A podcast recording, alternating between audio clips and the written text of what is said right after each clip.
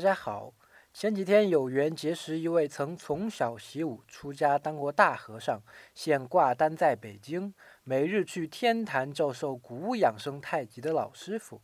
咦，大和尚那不是佛门里的吗？怎么教授道家的太极呢？也许您和我当时一样有这样的疑惑呀。同行就跟我讲说，当时观音菩萨同传太极于佛道两门，只是支系不同。佛道同源呀，且不论太极是如何来的，佛道一家的确如此呀。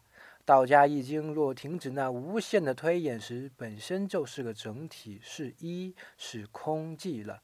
佛家的最高境界就是虚空是我，我是虚空。真正的道是空空荡荡，什么也没有呀。没有境界才是最高的境界。